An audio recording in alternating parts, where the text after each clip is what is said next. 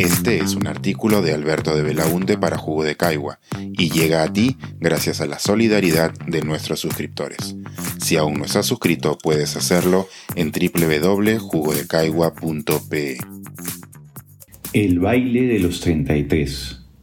Una inaceptable intervención policial en Venezuela nos recuerda oscuros capítulos de la historia LGBT latinoamericana.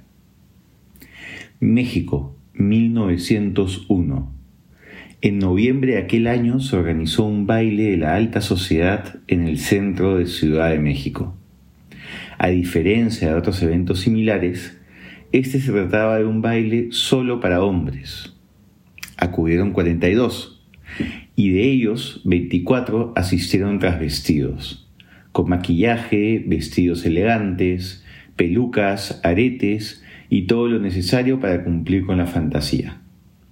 No era la primera vez que se organizaba una fiesta así, pues se trataba de una de las formas clandestinas que las personas de la diversidad sexual utilizaban para socializar en esa época. Lamentablemente fueron descubiertos por la policía. Los 42 detenidos, aunque uno de ellos logró su inmediata libertad. Los rumores indicaban que se trataba del yerno del dictador de la época, Porfirio Díaz. ¿Y cuál era la razón para detenerlos? De acuerdo con las autoridades, se estaba cometiendo un delito contra la moral y las buenas costumbres, lo que evidentemente era una interpretación arbitraria de la norma. También fue arbitrario el castigo, humillación pública, trabajos forzados, y, en caso de un grupo de ellos, el de menores recursos, la obligación a enlistarse en el ejército.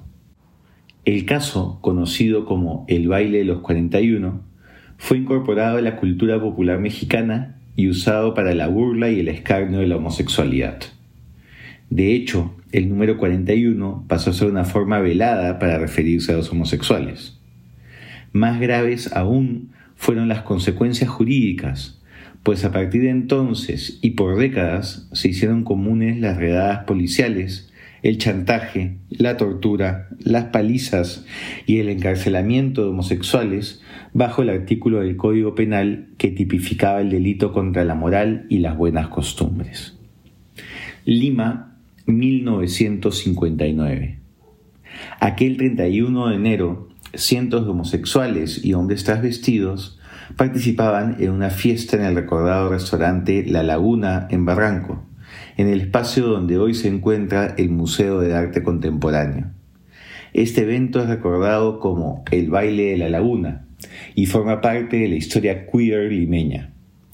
Quien mejor ha investigado este episodio es el sociólogo Diego Galdo González, y la información aquí consignada pertenece a su trabajo The Ball of la Laguna, Class, Race and Gender in a Mid-20th Century Cross-Dressing Ball in Lima, Perú, publicado por la Universidad de Duke.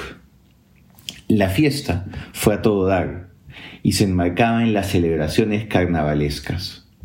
Alrededor de 200 invitaciones fueron cursadas por un grupo clandestino llamado Club Vive como quieras, y la investigación señala que, abro cita, algunos de los invitados participaron en un concurso de belleza y desfilaron por la pasarela vestidos de odaliscas, tigresas y princesas, con trajes que habían encargado con meses de antelación a modistas locales o importado de diseñadores extranjeros. Fin de la cita. Pocas horas después, en lo mejor de la fiesta, la sociedad reaccionó. El diario La Crónica recoge el testimonio del entonces prefecto de Lima, Abrosita. El alcalde de Barranco, señor Campodónico, me llamó a la 1 y 40 de la madrugada del sábado 31 de enero, era casi domingo, para informarme de un incidente muy grave. Se estaba celebrando en un restaurante llamado La Laguna un baile con invertidos, algunos vestidos con atuendos femeninos. Inmediatamente llamé al oficial jefe de la Guardia Civil y le notifiqué el incidente. Este oficial llamó por teléfono al capitán Carlos Pailla de la comisaría de Barranco. Fin de la cita. El baile fue intervenido y suspendido cerca de las 3 de la mañana. Para el diario La Crónica, la fiesta se trató de un, abro cita, escándalo que avergüenza al Perú y que ningún hombre con moral y patriotismo podría soportar. Fin de la cita. Nuevamente, bajo el marco legal de protección de la moral y las buenas costumbres, se inició una persecución de los asistentes, con detenciones arbitrarias, abusos y chantajes, acompañada de una cobertura mediática sensacionalista y abiertamente homofóbica. Al igual que en el caso mexicano, esta ilegal actuación policial no fue una excepción, sino que marcó la regla en las décadas por venir. Por ejemplo, en 1996, hace menos de 30 años, la Comisión de Derechos Humanos de Gays y Lesbianas, organización internacional hoy conocida con el nombre Outright International, denunció en una nota de prensa que, abro cita, más de 600 personas fueron detenidas en una serie de redadas en clubes nocturnos gay de Lima a finales de enero y principios de febrero. Fin de la cita. La nota hace mención, por ejemplo, a una gran redada ocurrida el 26 de enero, donde, abro cita, miembros de la Policía Nacional del Perú y la Policía Municipal de Lima entraron a las populares discotecas gays Sagitario, 1031, Canyu, Papillón, Ágata, Aruba, Stephanie, Sabor y Rambler. Aunque los agentes afirmaron que solo buscaban a los menores de edad o a quienes carecían de identificación adecuada, detuvieron a todos los presentes, un total de más de 300 personas, y no informaron a nadie del motivo de su detención. Fin de la cita. Venezuela, 2023. El domingo 23 de julio, hace poco más de dos semanas, la Policía Nacional Bolivariana allanó un sauna privado en la ciudad de Valencia, estado Carabobo. Ahí detuvieron a 33 hombres adultos que habrían estado participando en una orgía. No había nadie menor de edad y todos participaban del encuentro privado con consentimiento. Varios de los detenidos denunciaron que los policías les exigieron el pago de cientos de dólares para liberarlos en el momento. El lunes 24, la policía publicó en redes sociales, para el escarnio público, la identidad de los detenidos, mostrando sus rostros, nombres, apellidos y objetos personales.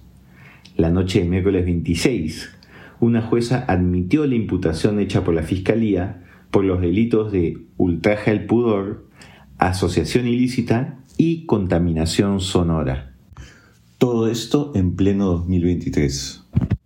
En un comunicado firmado por más de 100 organizaciones LGTB de América Latina, se señala lo que a esas alturas debería ser evidente.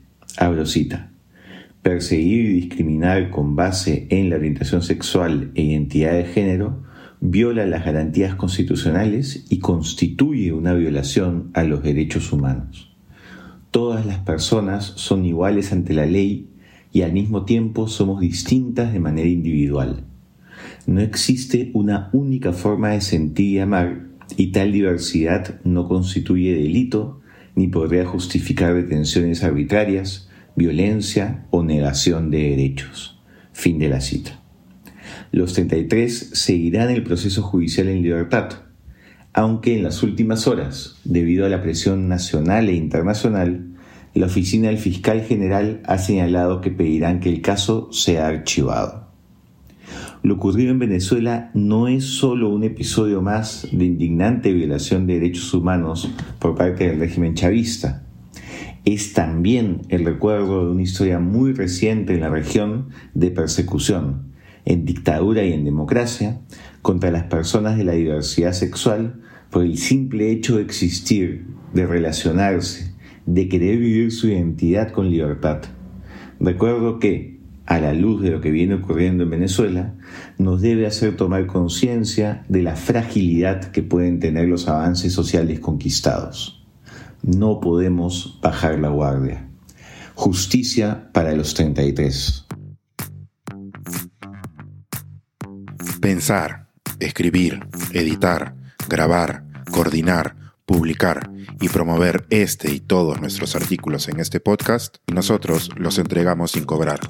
Contribuye en www.jugodecaigua.pe barra suscríbete y de paso envía como suscriptor nuestras reuniones editoriales.